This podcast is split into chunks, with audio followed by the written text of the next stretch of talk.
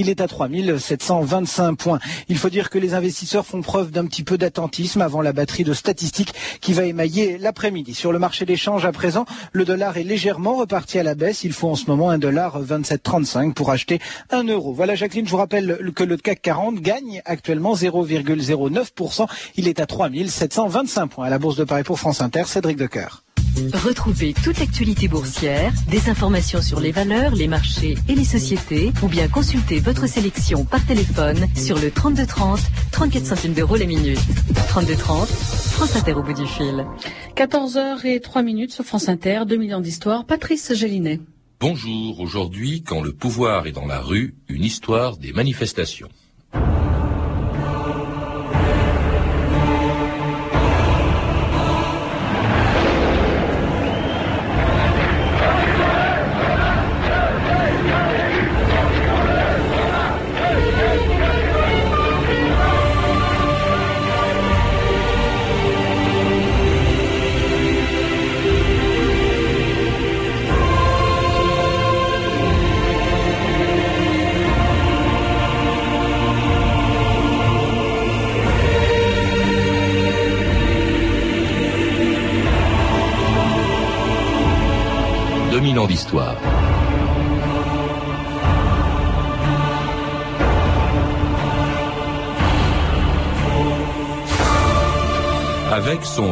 Ses slogans, ses drapeaux et ses lieux de pèlerinage entre la Bastille, la Nation et la République, la manifestation de rue a accompagné et même parfois provoqué presque tous les grands événements de notre histoire contemporaine.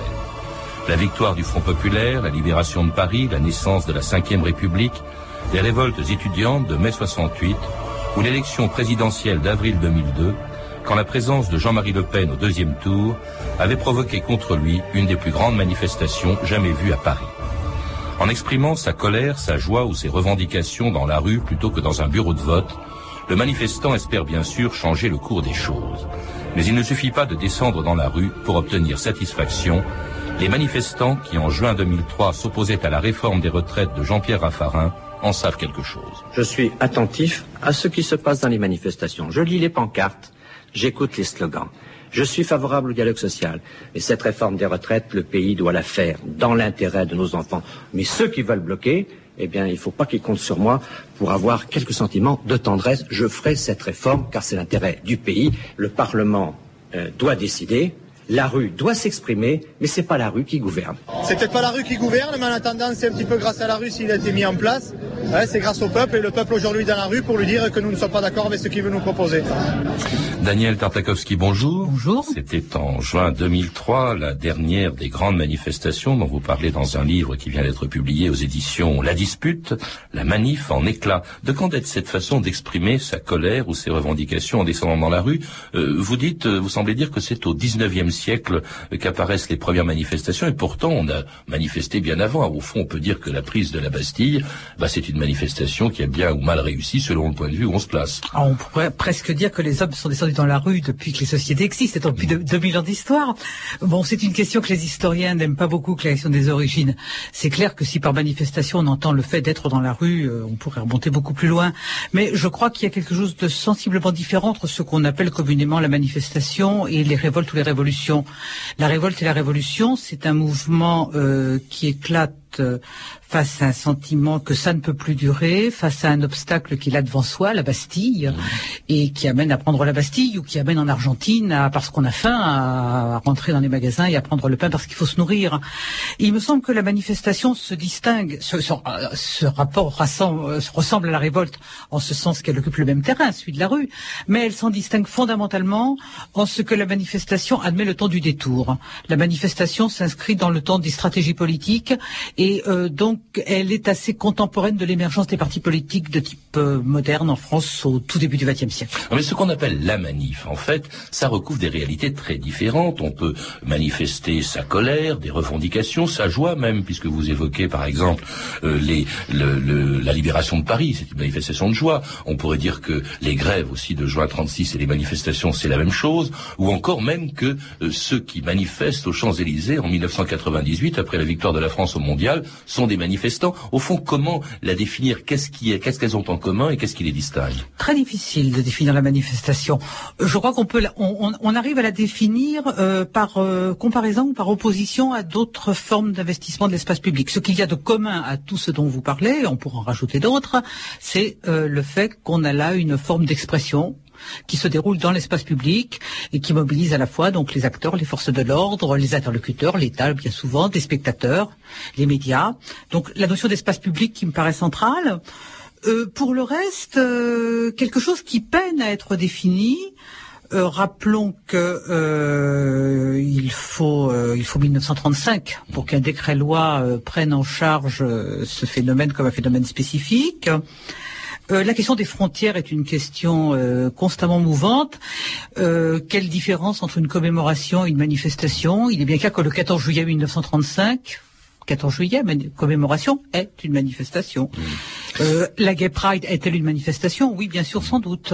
Donc la, la, question de la définition est une question constamment ouverte et il faut réfléchir à, au phénomène qui cherche à se manifester en investissant l'espace public, en se demandant pourquoi ce choix. Vous, évoquez la loi de 1935 qui la codifie en quelque sorte, elle est reconnue. Pourtant, elle peut prendre des aspects euh, à la fois euh, illégaux euh, quand elle est interdite, et, en même temps vous dites qu'elle est légitime. Qu'est-ce qui peut légitimer dans une démocratie le fait de choisir de s'exprimer dans la rue quand on peut le faire dans un bureau de vote ben, Je dirais que c'est une question, là où c'est encore une question difficile, on pourrait se demander ce qui légitime l'appel du, du 18 juin du général de mm. Gaulle. C'est un petit peu la même question.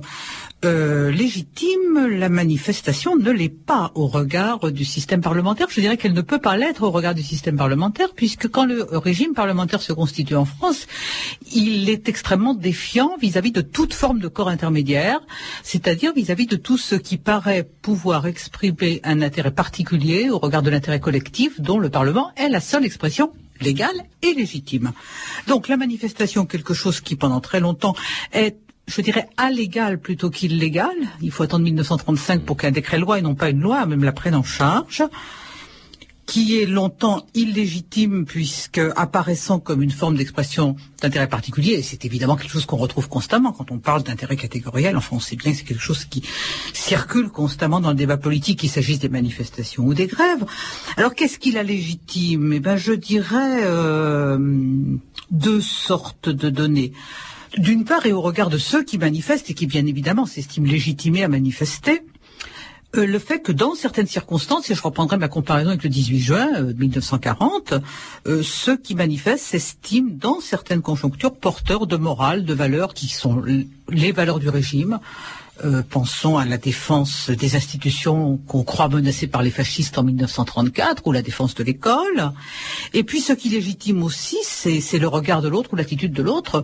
Quand les pouvoirs publics commencent à considérer que cette chose à l'égal, illégitime, sans statut, sans nom, sans espace, doit être prise en compte comme spécifique, on crée des forces de l'ordre spécifiques, 1921, on, adopte un décret loi en 35, c'est une forme de légitimation c'est la première fois que nous voyons cela.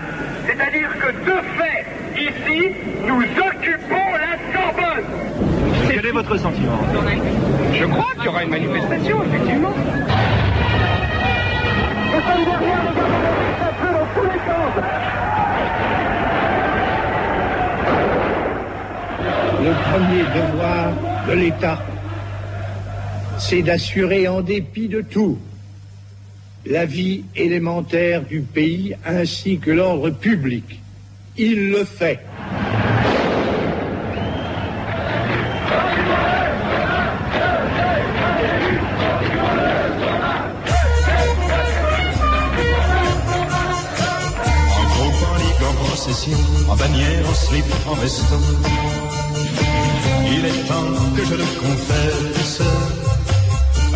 À cheval et en voiture, avec des gros, des petits, des durs. Je suis de ceux qui manifestent, avec leur gueule de travers, leur fin de mois qui sonne clair. Les uns me trouvent vices, avec leur teint calamiteux, leur fin de mois qui sonne creux. D'autres trouvent que c'est justice.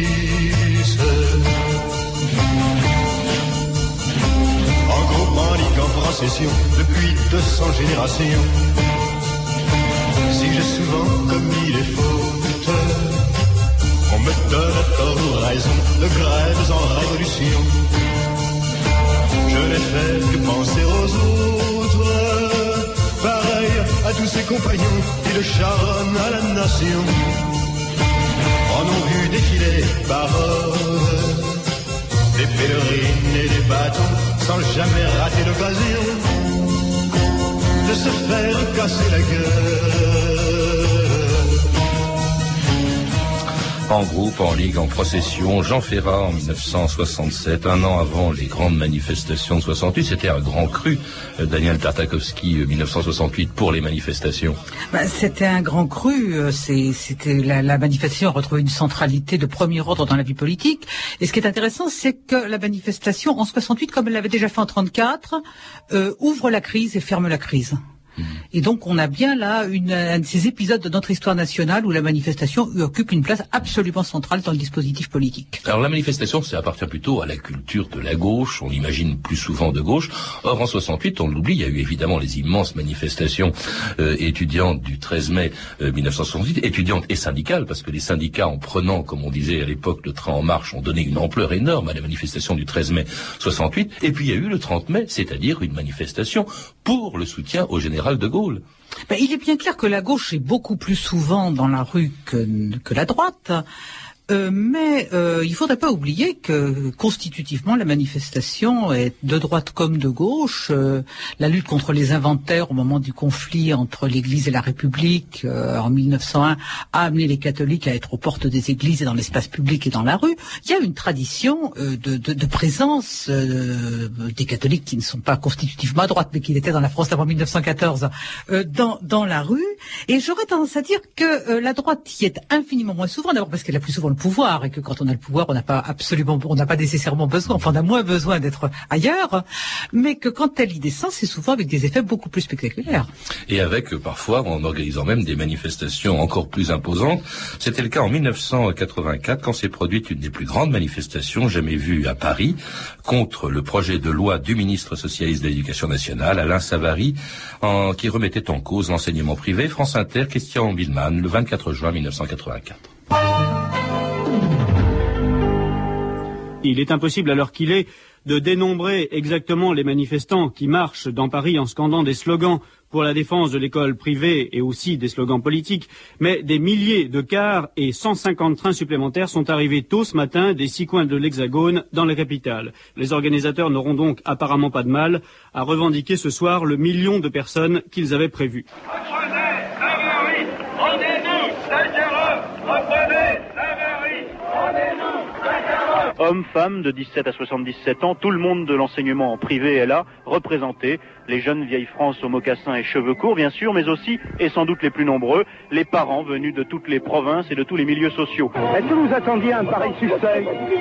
Bien entendu, et c'est même, on n'avait encore rien vu, ça va déborder. Et c'est la liberté, ça. Est-ce que vous croyez que le gouvernement euh, va en tirer des conclusions?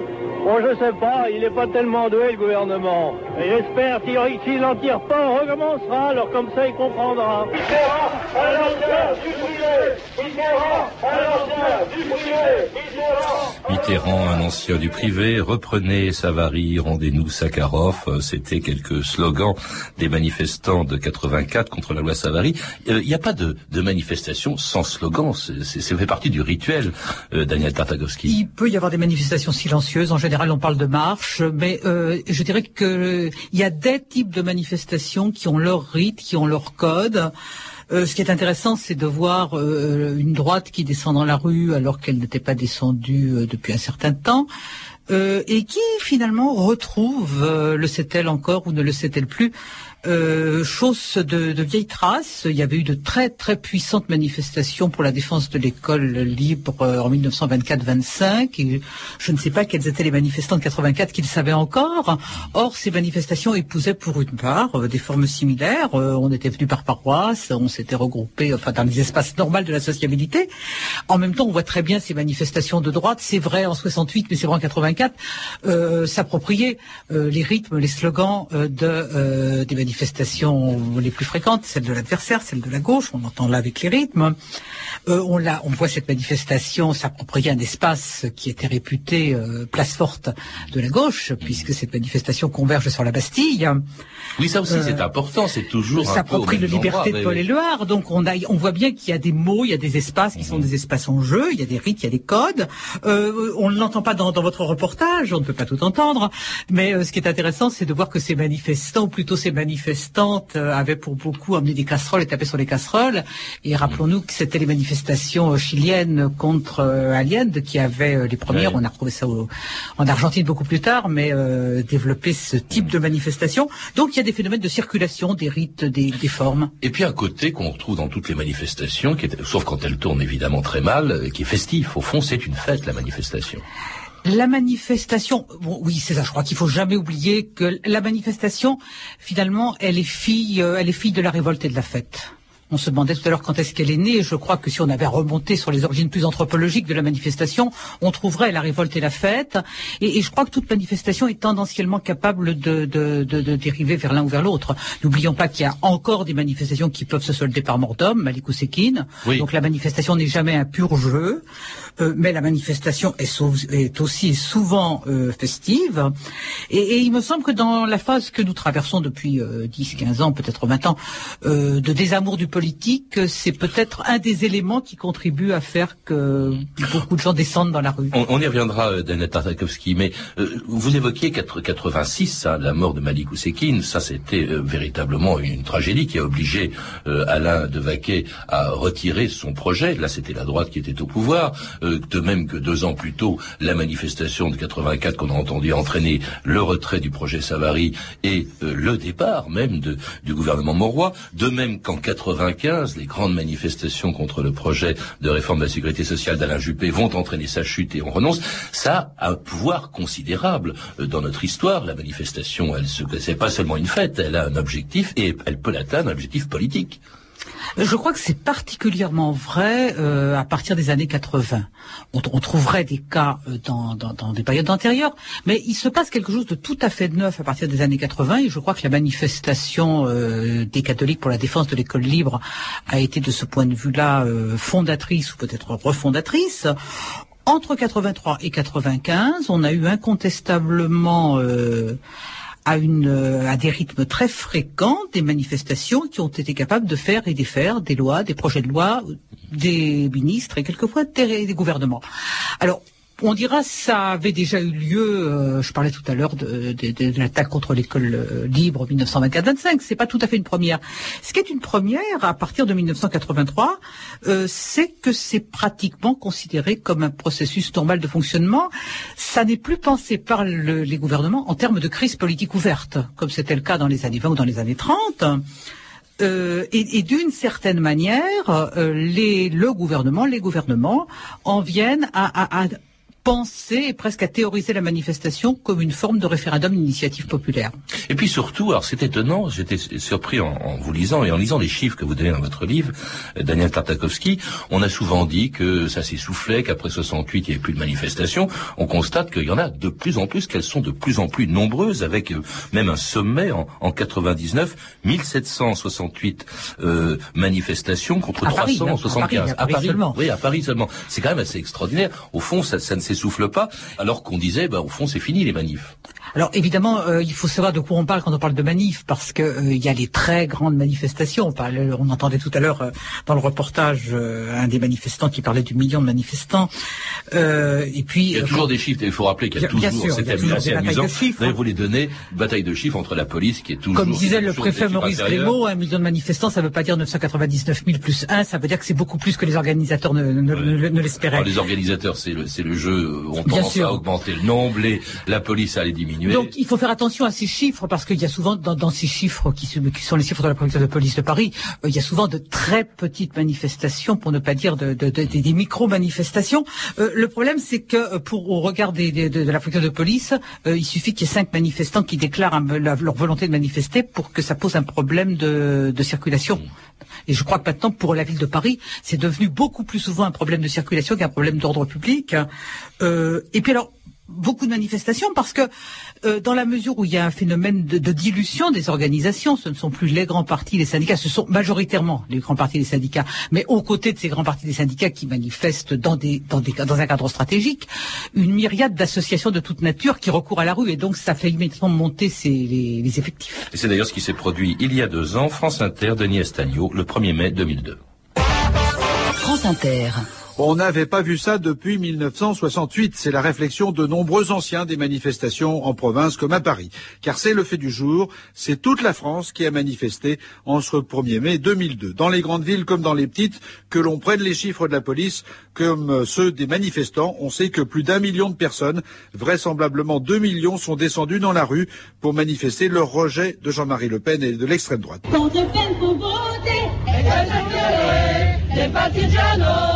Bella ciao, bella ciao, bella ciao, ciao, ciao. Mussolini, 1922. Hitler, 1933. Le Pen, jamais.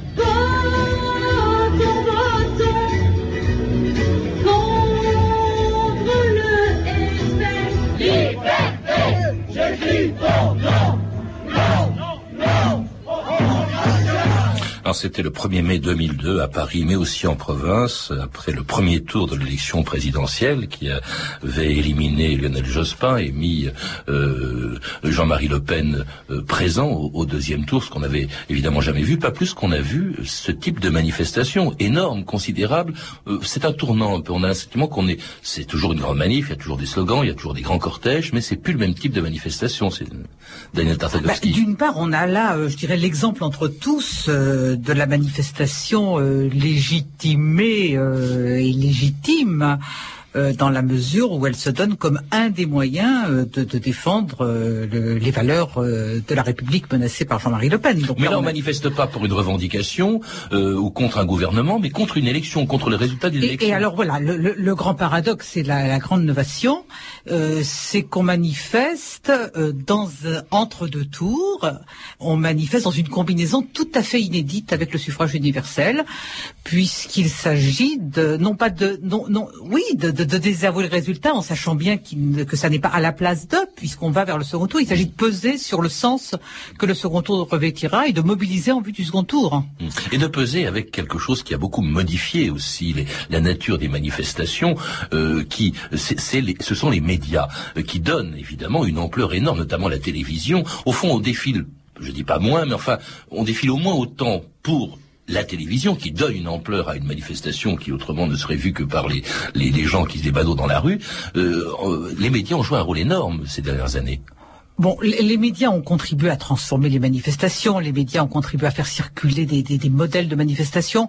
Je, moi, je me défie un petit peu des explications par et pour les médias, dans la mesure où je crois que la manifestation est un lieu où il se passe des choses importantes entre les manifestants. Je crois que c'est un lieu de politisation, je crois que c'est un lieu de, socialisation dans une phase qui en manque. Et donc, oui, oui sur le rôle des médias, mais ne le survalorisons pas. C'est un lieu aussi de plus en plus diffus parce que parmi les évolutions que vous citez dans votre livre, euh, il y en a une autre, euh, un autre type de manifestation. Jusque-là, au fond, dans chaque pays, on manifestait euh, dans son petit coin pour des revendications nationales ou, corporatistes, jusqu'en 1999, lorsque les manifestations ou la manifestation changeait d'échelle en se mondialisant, comme l'organisation à laquelle d'ailleurs elle s'en prenait, France Inter au sommet de l'OMC à Seattle, le 1er décembre 1999. Il est 9h du matin. Quelques milliers de jeunes envahissent le centre de Seattle. Leur objectif, mettre une joyeuse pagaille à quelques heures du sommet. Petit à petit, les jeunes encerclent les bâtiments officiels sous les yeux de la police. Une deuxième manifestation se met en route avec des syndicats, José Bové et la CGT qui a fait le voyage avec ses slogans. Tous ensemble, tous ensemble, ouais, ouais, ouais. Très vite, le centre-ville est paralysé. La cérémonie d'ouverture du sommet doit être annulée. La nuit tombe, dispersion des manifestants, mais de jeunes casseurs et des grunges cassent des vitrines. Tir de gaz lacrymogène, le maire décide de l'état d'urgence annoncé par la télévision locale.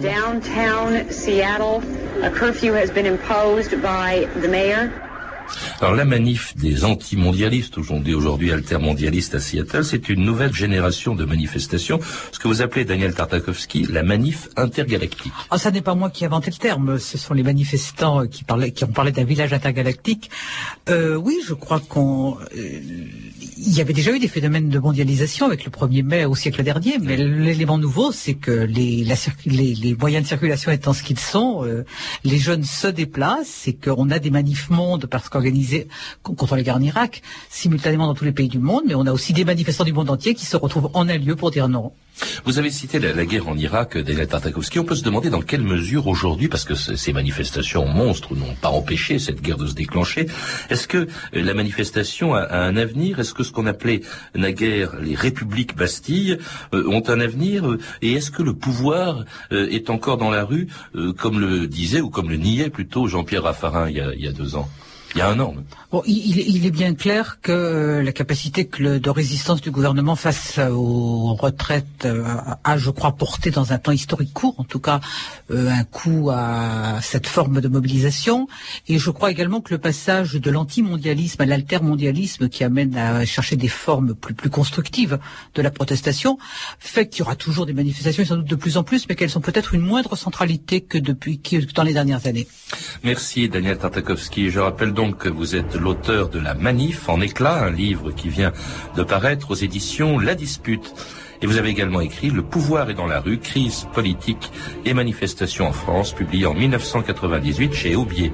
Vous pouvez retrouver ces références en contactant le service des relations auditeurs, en composant le 3230, puis en tapant la touche 1, 34 centimes la minute ou en consultant le site de notre émission sur franceinter.com. C'était 2000 ans d'histoire, la technique Michel Thomas, documentation et archivina Virginie Bloch-Léné, Claire Tesser et Amélie Briand, une réalisation de Anne Kobilac.